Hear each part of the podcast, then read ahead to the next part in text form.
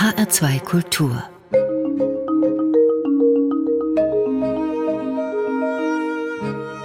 Doppelkopf Heute am Tisch mit der Komponistin Viera Janacekova. Ihr Weg zum Komponieren, der war kein einfacher. Komponieren lag für die deutsch-slowakische Musikerin nicht auf der Hand, das kam erst viel später.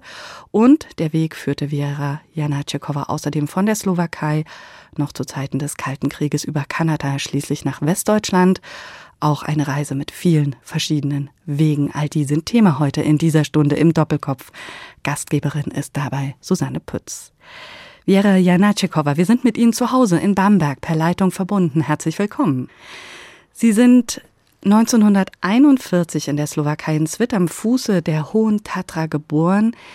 Wenn Sie sich an Ihre Kindheit erinnern, was ist da das Erste, woran Sie denken? Was ist Ihnen bis heute da ganz markant in Erinnerung geblieben? Es ist das Erste, was ich denke, der Blick durch das Fenster in der Küche.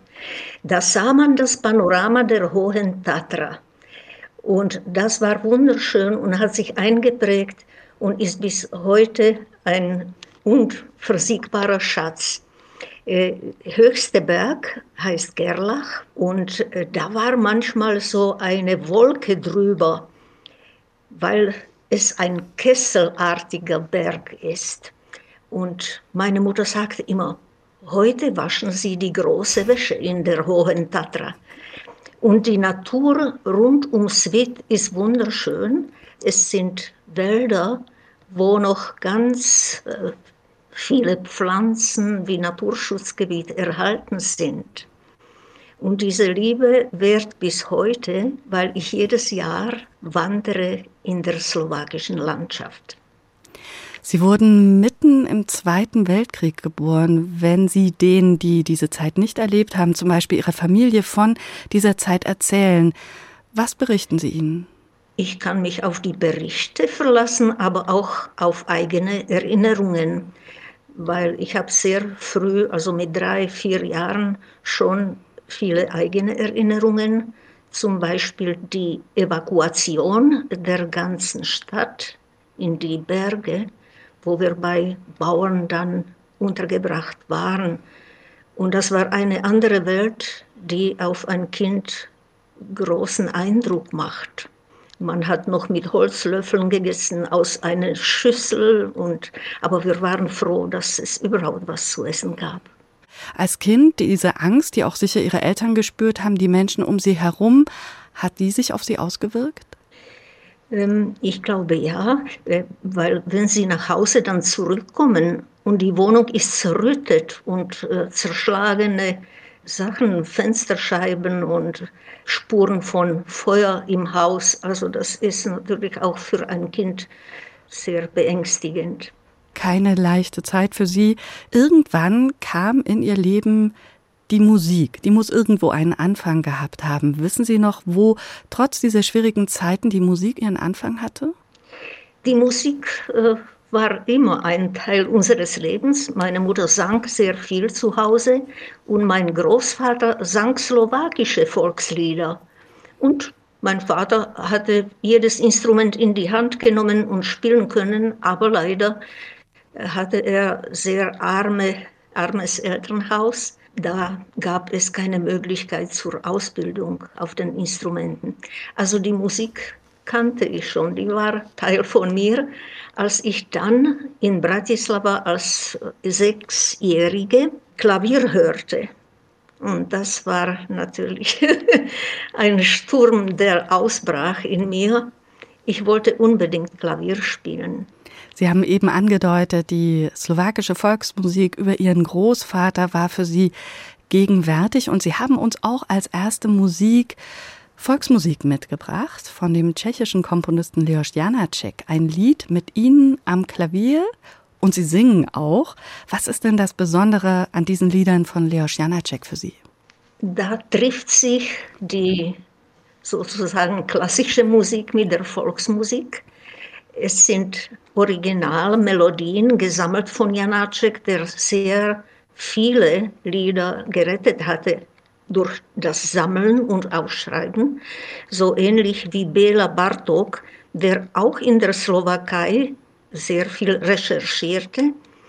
Und Janacek hat dann einige Lieder ausgesucht und sie liebevoll mit Begleitungen versehen. Und diese Lieder begleiten mich durchs Leben. Das ist so ein kleiner Engel, der über mir schwebt.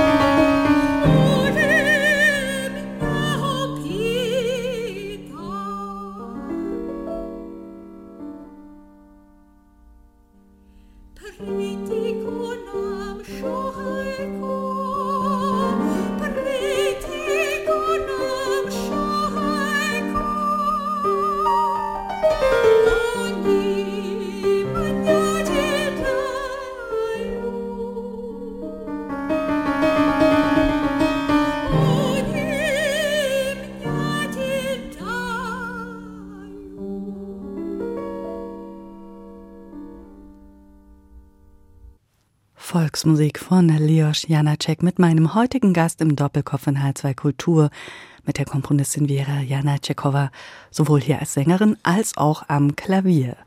Und das ist ein gutes Stichwort für mich. Klavier, dieses Instrument, das hatte es Ihnen als Mädchen angetan. Sie haben es vorhin gerade gesagt, so mit sechs Jahren. Das muss also kurz nach dem Krieg 1947 gewesen sein. Können Sie das nochmal beschreiben, als Sie das erste Mal das Instrument gesehen haben und auch sofort Feuer und Flamme waren?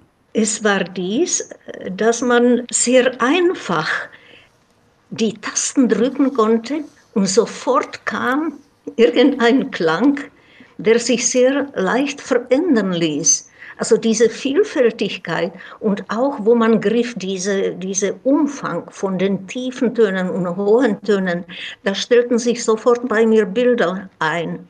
Also die brummenden Bären da unten und was weiß ich, die, die Vögelchen oben. Und so einfach habe ich mir das vorgestellt. Und dann habe ich natürlich zusammengesucht mit drei Fingern, das ist so eine ideale Gabel, Akkorde. Und dann habe ich natürlich herausgefunden, Mollakkorde, also auf weißen Tasten, ein D-Moll-Akkord, das hat mich so fasziniert und bis heute, muss ich sagen, ist wunderschöne Tonart.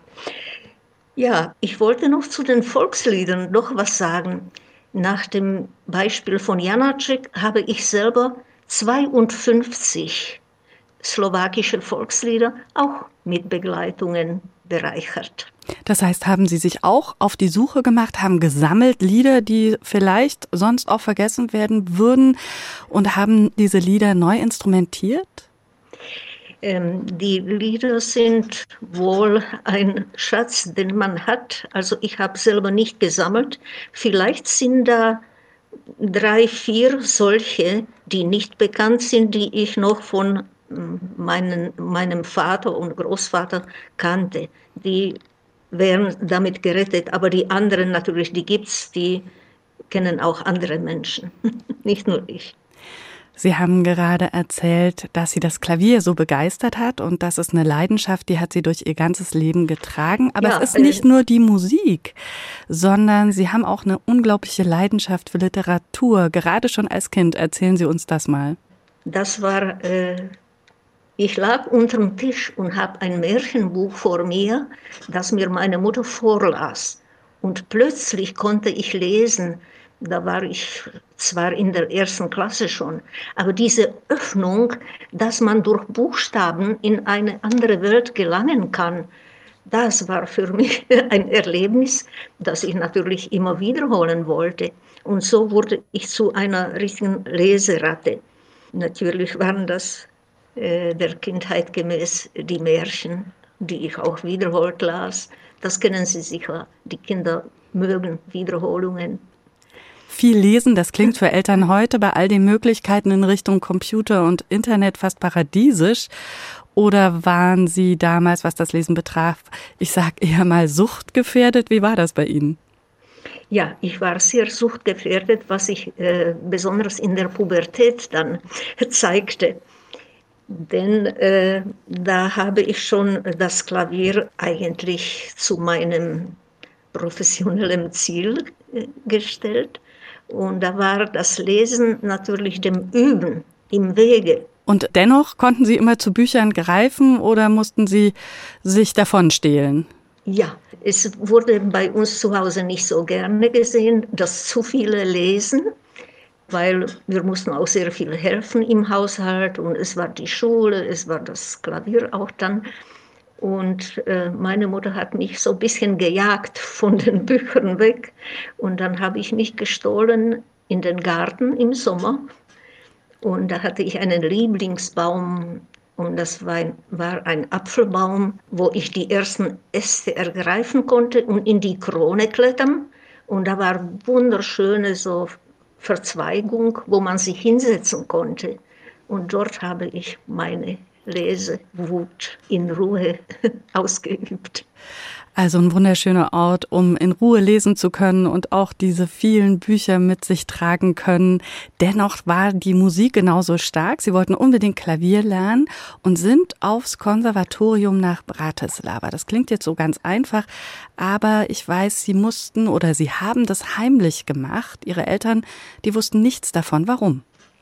Wir waren drei Schwestern und ich hätte ein Junge, weil ich die Jüngste war, hätte Junge sein sollen. Und für Jungen war eine andere Laufbahn vorgesehen, also eine technische oder zum Beispiel wollten sie, dass ich Architektin werde. Das hat mir auch gefallen, aber ich wollte Musikerin werden. Und äh, dann habe ich heimlich die Aufnahmeprüfung am Konservatorium gemacht. Und dann, als der Brief nach Hause kam, dass ich angenommen wurde, hatte meine Mutter das mit Unverständnis geöffnet und was soll das bedeuten? Und sagten dann beide Eltern, nein, das kommt nicht in Frage, das kann man noch zurücknehmen, das, da muss ich nicht unbedingt aufs Konservatorium. Aber ähm, ich habe so lange mit ihnen gesprochen und gebettelt, dass sie es dann akzeptierten und mir das erlaubten, dass ich Konservatorium mache. Von dort aus sind Sie zum Studium nach Prag gegangen, Anfang der 60er Jahre. Heute ist das, wie viele schon erleben konnten, eine gigantisch tolle Stadt. Wie war das damals für Sie, in dieser Stadt sein zu können? Ähm, das war natürlich gegen Bratislava äh, jetzt mal von der Größe und Ereignissen und Angebot an Kultur äh, viel reichhaltiger. Aber ich möchte auch für Bratislava noch eine Lanze brechen, denn in den letzten Jahren, wo ich da war am Konservatorium, hat sich gebildet eine Gruppe von modernen Komponisten. Äh, das war Ilya Seljenka, Peter Kollmann und vor allem Roman Berger. Und mit Roman Berger hat mich dann lebenslange Freundschaft verbunden. Und das waren auch die Impulse, mich äh, in diese Richtung zu orientieren, weil es war schwierig für die neue Musik in der Zeit. Es war die Dramaturgie mehr traditionell orientiert und es gab auch Schwierigkeiten mit Beschaffung von Material, von Noten, Partituren oder auch Aufnahmen von anderer Musik als gerade da offiziell angebotenen, sagen wir mal so. Mhm. Aber in Prag wiederum gab es große Persönlichkeiten, äh, die mich musikalisch beeinflussten. Das war erstmal meine Professorin, Ilona Stepanova-Kurzova. Die war damals schon eine ältere Dame, die aus einer pädagogischen Familie stammte, also unterrichtete wunderbar. Und sie hatte in ihrer Jugend noch Leos Janacek in Brünn gekannt. Und nicht nur gekannt, sie hatte auch die Uraufführung von seinem Concertino gespielt. Und sie konnte sich dann erinnern und auch an Anweisungen, die Janacek ihr noch gab, äh, erzählt. An der Hochschule hatten Sie aber auch Cembalo-Unterricht bei einer Musikerin, die sehr bekannt und geschätzt für ihre beeindruckenden Bach-Interpretationen war, die Cembalistin Zuzana Ruzickova. Sie haben diese legendäre Musikerin ganz persönlich im Unterricht erlebt. Wie war das? Ja, das war der große Einfluss, der mich also zu Bach führte. Also Bach spielte man immer, aber auf diese Weise äh, war das eine Entdeckung. Sie hatte unterrichtet Cembalo, da habe ich mich als Nebeninstrument gemeldet, um die alte Musik zu studieren, also vor allem Scarlatti oder französische äh, Cembalo, Ramon Couperin und aber vor allem Johann Sebastian Bach. Und wir haben analysiert, in die Tiefe geschaut, was da ist und vor allem sie hatte auch sehr viel vorgespielt. Und das war ein Erlebnis, wenn Sie stehen neben diesem, dieser Interpretin, die da mit ganzem Herz und, und, und allem äh, dabei ist. Äh, natürlich, das entflammt gleich. Und das war natürlich auch persönlich eine wunderschöne Beziehung. Ich habe sie sehr geliebt und äh, hat mich auch gerührt, ihre persönliche Geschichte. Denn sie hat als Teenagerin das KZ Auschwitz überlebt. Ja, sie hat auch die Nummer noch eingraviert auf, in die Hand. Und wenn sie spielte auf dem Cembalo, man sah diese Nummer vor sich. Und ich habe da so gelitten bei dem Gedanken, dass man so einen kostbaren Mensch so niederträchtig behandeln kann und dass sie nur mit Wunder überlebte die ganze Zeit. Haben Sie über diese Zeit mit ihr sprechen können? War das jemals Thema zwischen Ihnen? Es war nicht das Thema, aber nebenbei hat man doch äh, ab und zu so eine kleine, kleine äh, Bemerkung gemacht, aber richtig gesprochen haben wir darüber nicht. Sie war verheiratet mit dem Komponisten Viktor Kalabis und sie nannte ihn liebevoll Doktorek, also mein äh, Ärztchen. Also wahrscheinlich hat er äh, ihr geholfen, viele Wunden zu heilen. Mit ihr hören wir jetzt eine Aufnahme aus den vier Sonaten von Domenico Scarlatti, Zuzana Ruzickova.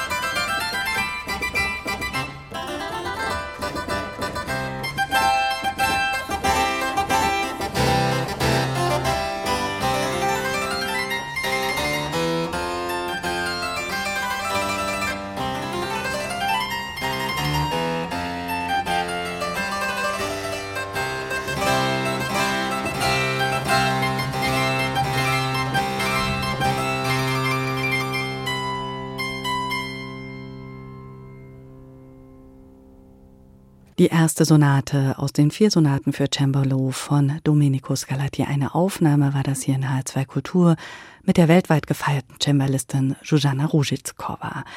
Eine Ausnahmemusikerin und besondere Zeitzeugin als Überlebende des KZ Auschwitz. Bei ihr unter anderem studiert hat mein heutiger Gast im Doppelkopf in H2 Kultur die Komponistin Vera Janacekova. Frau Janacekova damals, Anfang der 60er Jahre. Da haben Sie in Prag unter anderem eben bei Zuzana Ruzickova studiert. Diese Zeit, Anfang der 60er Jahre, als Sie Klavier vor allem studiert haben, haben Sie damals auch schon komponiert? Da habe ich noch nicht komponiert. Ich habe mich umgeschaut auf dem Terrain und äh, meine männlichen Kollegen so beobachtet. Aber es gab schon auch eine Frau, mhm. die Komposition studierte. Es war meine Kollegin Ivana Loudova. Und äh, sie hatte den Mut gehabt, die Konvention durchzubrechen. Sie studierte am Konservatorium erst und dann aber hatte sie sich auch äh, Auslandsstipendium in Paris bei Messiaen erkämpft, kann man sagen. Und kam zurück mit neuen Ideen und uns eigentlich Unbekannten bis dato. Und das war aufregend natürlich.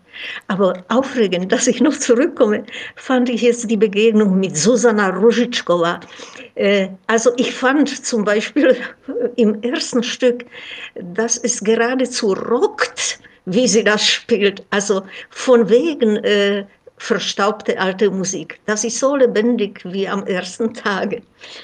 Ja, so soll aber auch die neue Musik sein, äh, die vielen Jahrhunderte überbrücken und auch noch nach vielen Jahren ihre Lebendigkeit erhalten.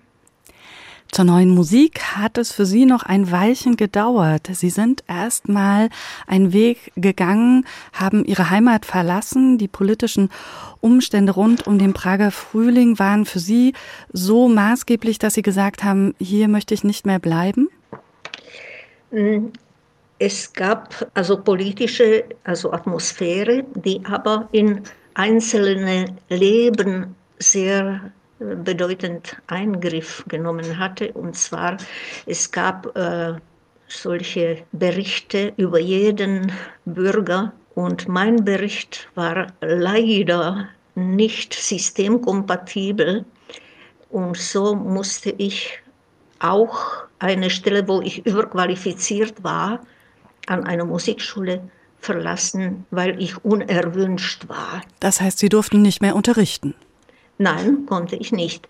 Konnte ich mich nur übers Wasser durch äh, gelegentliche Konzerte oder wo ich auch Cembalo im Orchester spielte oder irgendwie im Schatten des Geschehens überleben.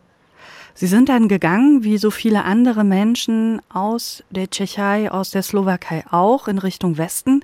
Kanada war Ihre erste Station und dann erst sind Sie nach Deutschland. Welche Erinnerungen haben Sie an diese erste Zeit in Deutschland Anfang der 70er Jahre?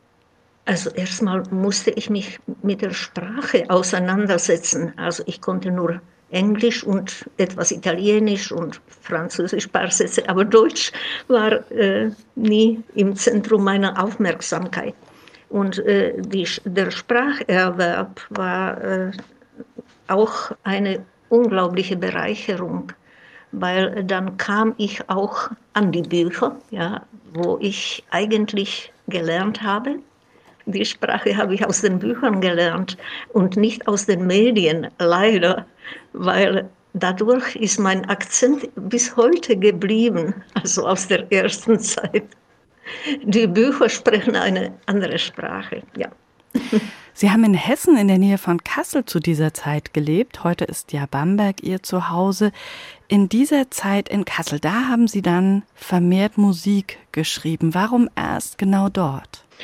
Also zuerst waren die Anforderungen des Lebens auf meinen Schultern. Das ich heißt, Sie mussten, Sie mussten arbeiten, Sie mussten Geld verdienen, Sie mussten Ihre Familie ernähren? Ja, so ist es. Und da bleibt natürlich für einen Anfang an einem Feld, was ich bis dahin nicht gekannt hatte, äh, keine Energie und keine Zeit. Aber äh, dann wurde der Wunsch immer stärker. Und dann gab es eine Entscheidung, wo ich entweder weitermachen sollte, das, was bis dahin war, oder neues, neue Etappe starten. Sie haben sich getraut. Ja, ja ich habe mich getraut, obwohl da überhaupt keine Sicherheit auf der anderen Seite war. Ich wusste nicht, ob diese Sehnsucht zu komponieren auch reale Grundlage hat, wie ich eigentlich komponieren werde. Es war unerprobt. Aber ich ging mit äh, ganzer Vehemenz an die Sache und dann habe ich auch meine Stelle gekündigt und tatsächlich nur dann komponiert und studiert, vor allem erstmal studiert. Das Ganze im Selbststudium. Wenn man sich sowas autodidaktisch aneignet, woran haben Sie sich dabei orientiert? Wie haben Sie vielleicht auch Kompositionskollegen über die Schulter geschaut? Ja, über die entfernte Schulter, weil ich hatte keinen Kontakt, lebendigen Kontakt, weder zu einer Hochschule noch äh, zu meinen Kollegen. Aber es gab genug Aufnahmen und vor allem Partituren, die ich, äh, und Bücher natürlich, die ich mir kommen ließ von Internationalem Musikinstitut in Darmstadt. Damals war es kostenlos und ich konnte wirklich ins Volle greifen. Und das habe ich getan. Zuerst habe ich natürlich äh, nicht die Orientierung gehabt, wo was mich interessiert, aber so nach und nach hat sich das herauskristallisiert. Und natürlich auch das Hören von Rundfunk war eine große Hilfe. Und so haben Sie Ihr Repertoire auch vom Hören erweitert? Ja, so ist es. Und so konnten sie nach und nach auch ihr Repertoire, was das Hören betrifft, erweitern. Und wenn man heute auf ihr Werkverzeichnis schaut, dann findet man auch eine ganz große Bandbreite. Man findet viele Stücke, Konzerte, Kammermusik, zehn Streichquartette mittlerweile. Und aus einem ihrer Stücke wollen wir an dieser Stelle aber mal einen Ausschnitt hören. Dabei geht es genau, ja, ums ganz genaue Wahrnehmen, also kein Stück, bei dem man sich einfach so ganz gelassen hinsetzt und lauscht. Da muss man schon dranbleiben. Ist das etwas, was Ihnen als Komponistin wichtig ist, wenn Sie schreiben, dass Ihr Publikum ja auch gefordert wird, mal richtig hinzuhören? Das ist sehr wichtig, dass das Publikum nicht unterschätzt, sondern lieber ein wenig überschätzt wird, weil das hilft also jedem seinen Horizont zu erweitern und zu hören, was es da gibt. Wie stehe ich dazu? Das sind keine vorgeschriebene Reaktionen. Also man kennt die Topoi der klassischen Musik, da weiß man, aha, das ist ein langsamer Satz, das wird so und so, ein Allegro. Aber in neuer Musik muss man unglaublich wach sein und auch sich trauen, äh, das Unbekannte irgendwie aufzunehmen. Und äh, in dieser Richtung habe ich sehr viel experimentiert an den Instrumenten, vor allem äh, an den Streichinstrumenten. Also Geige und auch Violoncello sind immer an meinem Arbeitstisch und ich probiere alles aus. Genauso auch für andere Instrumente. Äh, wenn ich für Flöte schreibe, dann borge ich mir eine Flöte und ich muss diesen lebendigen Kontakt zu dem Instrument haben. Und dann entdecke ich als nicht ausgebildete Spielerin vielleicht manche Ecken, äh, die neu sind, die wirklich Leute, die klassische Ausbildung haben, sich nicht trauen, zu, so zu spielen. Und ich finde dieses so spannend. Also diese Klänge und aber auch Geräusche, die ich in meine Kompositionen mit hineinnehme, äh, sind unglaublich ausdrucksstark. Und das ist eine Region, äh, die lange Zeit bis ins 20. Jahrhundert vernachlässigt wurde nicht so in den östlichen Ländern wie in China und Japan, vor allem japanische Zen-Musik, äh, da ist das Geräusch genauso Teil des, äh, des Stückes wie die Töne. Und ich habe auch in diese Richtung dann meine Musiksprache entwickelt und ungewöhnliche Spieltechniken auch die vielleicht auf den ersten Blick äh, irritieren, aber das ist gut so.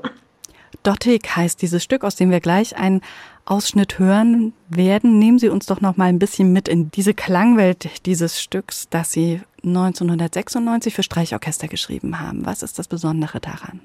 Dotyk heißt auf Slowakisch Berührung. Es werden die Instrumente in vielfältigster Weise berührt und alle Möglichkeiten der Instrumente genutzt. Dieses Stück wurde in Lockenhaus bei den Festspielen uraufgeführt.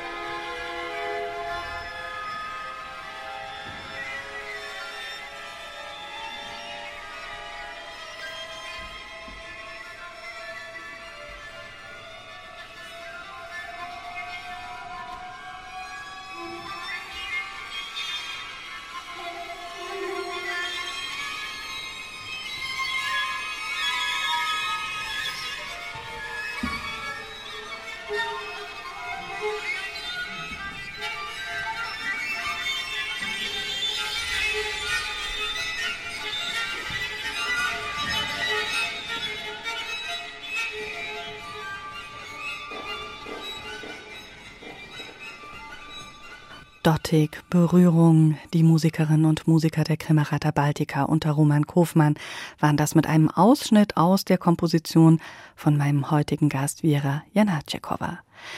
Berührung, so heißt das Stück, und man konnte das eben auch ganz gut hören, wie sich die Klänge der einzelnen Instrumente auf unterschiedliche Art und Weise berühren. Das Komponieren Vera Janatschekova, das haben Sie sich autodidaktisch beigebracht. Wenn Sie Musik schreiben, haben Sie das genau im Kopf oder entsteht das alles nach und nach? Sie haben vorhin auch schon angedeutet, neben Ihrem Schreibtisch gibt es ein Cello und eine Geige und Sie können ausprobieren. Wie ist so ein Prozess? Die Vorbereitung ist wichtig. Die Instrumente sind da. Das dient dazu, ähm, die Klangwelt abzustecken.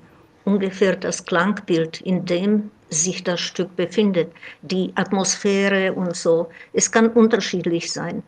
Und wenn ich eine Vorstellung habe von dem Ganzen, das ist so wie ein äh, entferntes Bild. Und äh, bei der Arbeit natürlich, ich mache mir Skizzen zuerst, sammle das Material zusammen, was dahin gehört. Und dann allerdings mit dem Aufschreiben ist ja die Detailarbeit und die ist genauso wichtig. Also das Stück im Ganzen steht schon, schwebt vor, aber es kann passieren, dass Sie mittendrin äh, äh spüren, das Material will noch etwas weiter gehen und da muss man halt elastisch bleiben und diesem erarbeiteten Stand dann gehorchen und eventuell die ersten Gedanken dann ändern.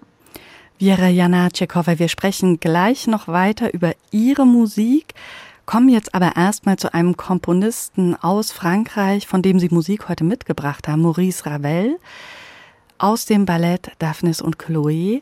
Warum haben Sie diese Musik für uns heute für den Doppelkopf ausgewählt? Das ist eine wunderschöne Verbindung von Naturereignis, von Sonnenaufgang und seiner orchestralen Verarbeitung. Es ist einmalig, dieses Gefühl in Töne zu fassen und in so einer farbiger, äh, ja, reicher Palette, dass jeder sich mitgenommen fühlt. Und außerdem fühle ich sehr große Verbindung zu den französischen Spektralisten, die sich auch um den Klang kümmern und daraus entwickeln die Kompositionen. Und aus dieser farbigen Palette aus Daphnis und Chloe hören wir jetzt mit dem HS Symphonieorchester unter Diego Matthäus ein Ausschnitt.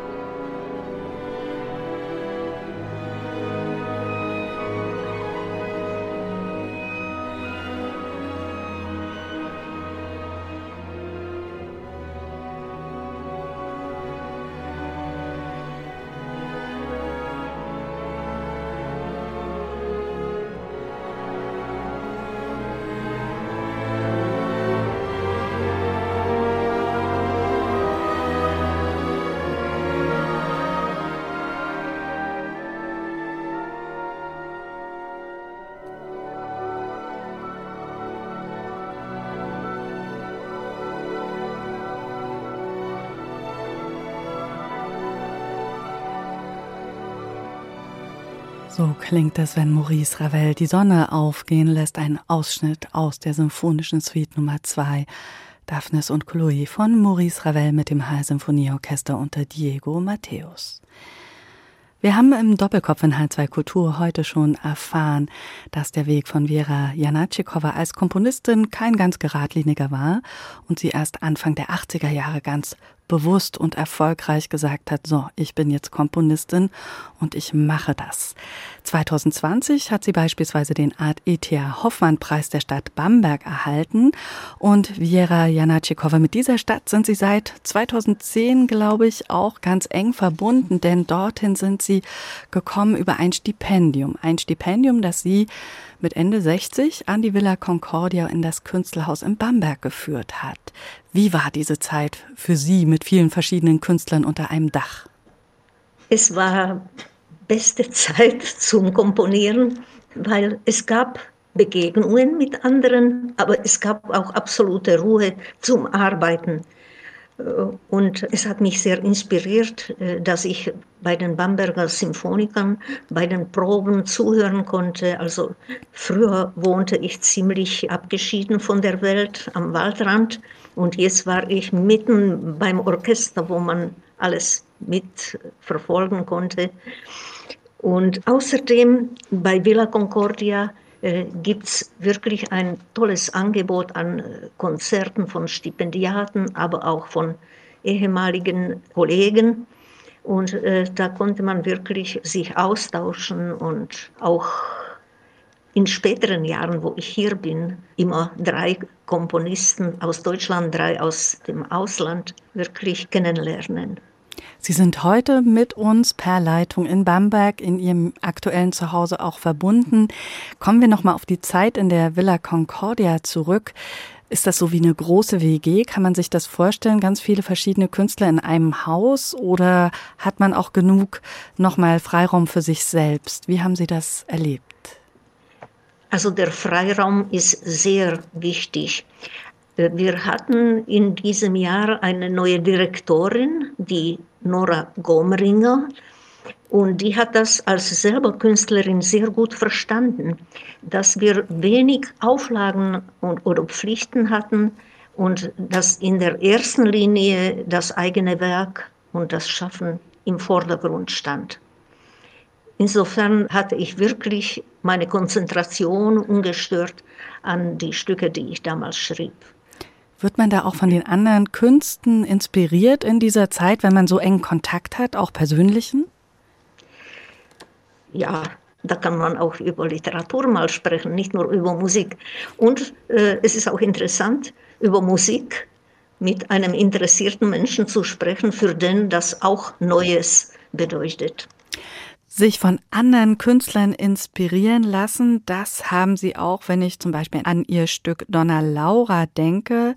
Das ist 1989 entstanden. Da haben sie Texte der Schriftstellerin Christine Brückner vertont.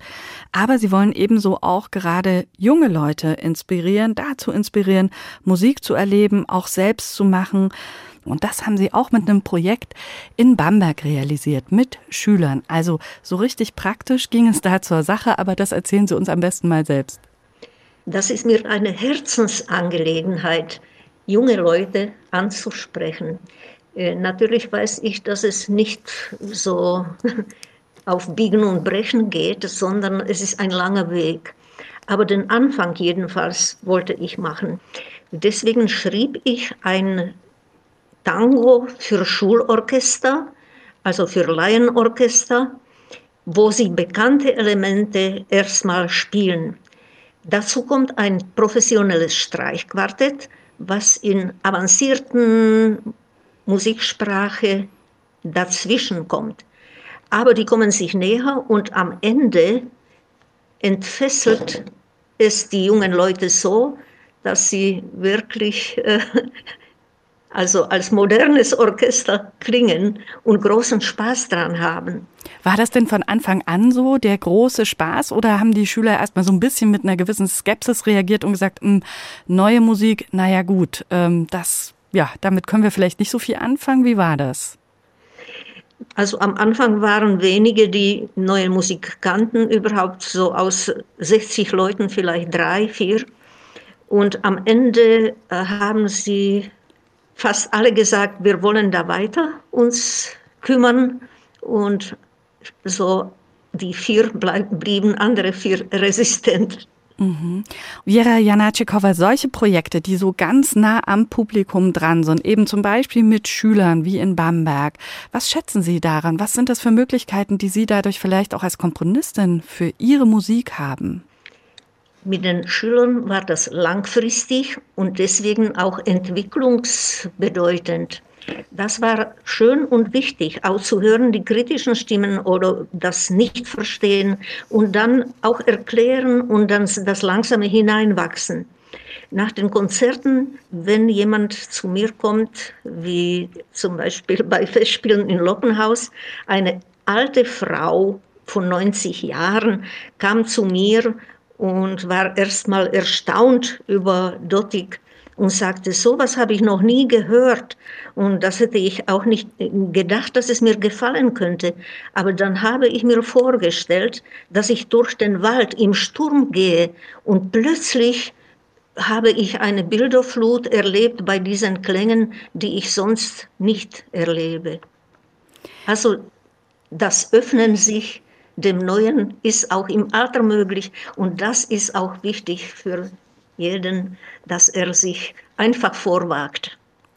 Sagt die deutsch-slowakische Komponistin Viera Janacekova. Wir sind jetzt schon fast am Ende der Sendung heute. Da steht jetzt noch mal Musik von einem der großen Komponisten aus ihrer Heimat, Antonin Dvorak, mit seinem Streichquartett Nummer 1. Warum haben Sie dieses Stück ausgewählt? Vor allem auch mit dem Pavel Haas Quartett. Streichquartette sind meine größte Liebe. Ich habe selbst zehn Streichquartette bis jetzt geschrieben. Und es war unglaublich schwer, aus dieser Königsdisziplin etwas auszuwählen, äh, ein, ein einziges Stück. Aber mit diesem Haas-Quartett ist das eine Mischung aus slawischem Geist und aus, neuen, aus der neuen Welt. Das ist eine Melodik, die in einem Strom geht, sich ausgießt und vor allem, äh, wo sehr äh, tiefe Instrumente bevorzugt in Vordergrund treten. Also die Dialoge mit Cello und, und Viola, die sind einfach umwerfend. Die Komponistin Vera Janacekova heute im Doppelkopf in H2 Kultur. Ganz herzlichen Dank für das Gespräch über Musik und Ihren Weg zu Ihrer Musik.